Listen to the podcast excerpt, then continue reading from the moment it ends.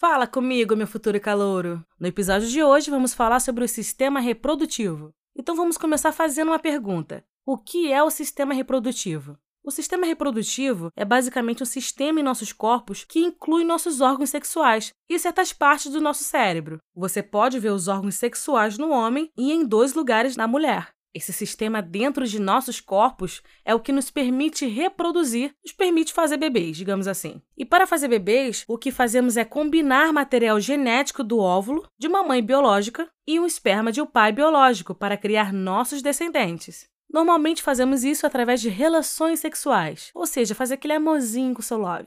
Se você ainda não fez e não sabe o que é isso, calma que vai chegar a tua hora. Para a gente compreender todo o cenário, vamos dar uma pequena olhada nos órgãos sexuais mais importantes, que tanto os homens quanto as mulheres têm em seus sistemas reprodutivos. Em se tratando de reprodutor masculino, temos os testículos, são as estruturas mais importantes, porque basicamente toda a estrutura do sistema reprodutor de homens se ordena em torno dos testículos, e são os testículos que produzem a sua contribuição para o bebê. Eles fazem pequenas células móveis que carregam o material genético de um homem até uma mulher, para que esse material seja fundido com o material genético da mulher e assim causar uma gravidez. Essas pequenas células móveis é o que nós chamamos de espermatozoide. Outro órgão masculino muito importante é o pênis. O pênis é utilizado para entregar o esperma dentro do parceiro feminino e assim aumentar a sua chance de ele encontrar o óvulo. Enfim, esses são os principais órgãos masculinos. Agora vamos falar de um lado feminino. Um dos principais órgãos é o ovário. E no caso, temos dois, assim como o homem tem dois testículos. E de fato, os ovários e testículos são homólogos. Eles vieram do mesmo precursor quando nós estávamos falando da etapa de desenvolvimento. Os ovários calouros são responsáveis por produzir a contribuição genética da fêmea para um bebê, que nesse caso é o óvulo. Os ovários, no entanto, são muito diferentes dos testículos. Os testículos estão constantemente produzindo muitos e muitos espermatozoides. Já falei muitos, muitos e muitos. São coisas assim, de milhões por dia. Enquanto que os ovários só liberam um óvulo por mês. Dando continuidade aqui, o próximo órgão feminino realmente importante é o útero. O útero é basicamente um órgão muscular muito espesso que é capaz de se esticar, e é ali que o bebê se desenvolve durante a gravidez, até o nascimento. As próximas estruturas femininas que são muito importantes são os seios. Os seios são importantes porque produzem leite durante a gravidez e também depois, através de um processo chamado lactação. A lactação acontece devido a uma série de hormônios que normalmente são liberados ao longo da gravidez. E nesse leite materno que é produzido, pode alimentar e nutrir o bebê que está em crescimento. Isso realmente desempenha um papel muito importante na criação de um sistema imunológico mais forte para o bebê. Enfim, nós vimos algumas das principais estruturas de ambos os sistemas reprodutivos, tanto o masculino quanto o feminino. Mas o sistema reprodutivo é formado apenas por essas estruturas? Na verdade, não. Além de produzir o espermatozoide e o óvulo, os sistemas reprodutivos produzem produtos químicos, cujos sinais têm uma influência muito forte sobre as atividades do nosso corpo. Esses produtos químicos são chamados de hormônios.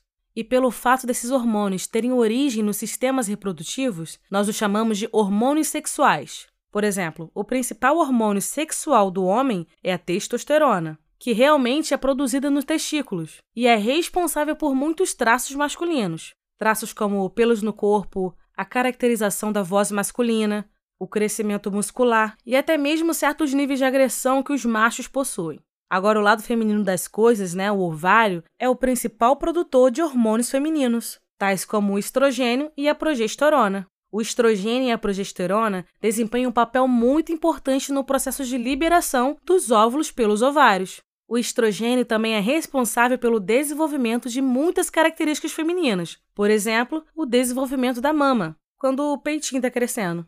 Tá conseguindo entender até aí, calouro? Então, prosseguindo.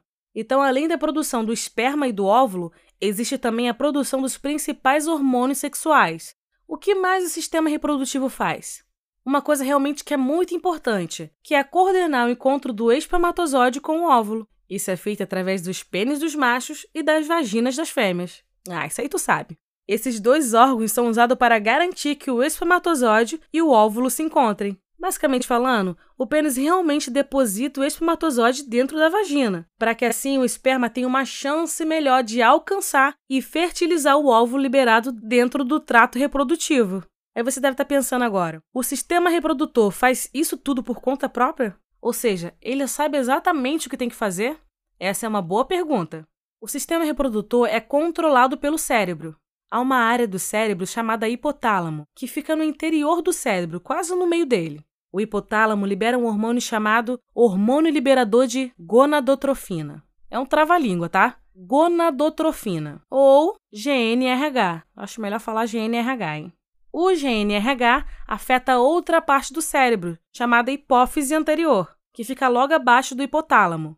Em resposta ao GNRH, a hipófise anterior libera outros hormônios, por exemplo, o hormônio luteinizante, também chamado de LH, e o hormônio folículo estimulante, chamado de FSH. Então nós temos o hormônio luteinizantes e o hormônio folículo estimulante. Esses hormônios eles afetam principalmente os órgãos sexuais masculinos e femininos. Os testículos do macho e os ovários da fêmea são controlados por esses hormônios. Agora, finalmente, nós vamos falar sobre a gravidez. A gravidez é uma parte muito importante da reprodução e, sem dúvida, é a parte mais duradoura. A gravidez é o resultado do encontro com o sucesso entre o espermatozoide e o óvulo. Quando isso ocorre, nós temos a criação de um zigoto. O zigoto é a primeira célula de um novo organismo. Esse zigoto tem o material genético da mãe e do pai. Só para você entender melhor, calouro, esse material genético ele veio do espermatozoide e do óvulo que se fundiram o zigoto ele passa por uma série de desenvolvimentos e, eventualmente, se implanta dentro da parede interna do útero de uma mulher. Isso para ele conseguir crescer. Lembra quando eu te falei que o útero ele é um órgão muscular espesso?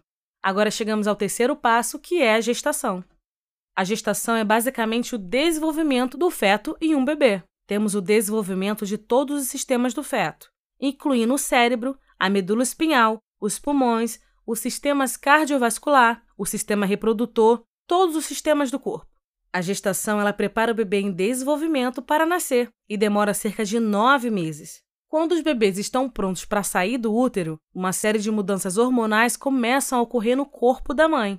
Isso aí quer dizer que ela tem que começar a se preparar para empurrar o bebê para fora do seu corpo. Em outras palavras, dar à luz. E aí ela vai passar por um processo chamado de trabalho, também conhecido como parto e assim dar à luz ao bebê. Depois do nascimento, chegou o último passo: dar o nome a ele ou a ela. Bom, é isso aí, futuro calouro. Por hoje é só nesse episódio. Daqui a pouco eu volto com mais um aí, hein? Até a próxima e beijo, tchau!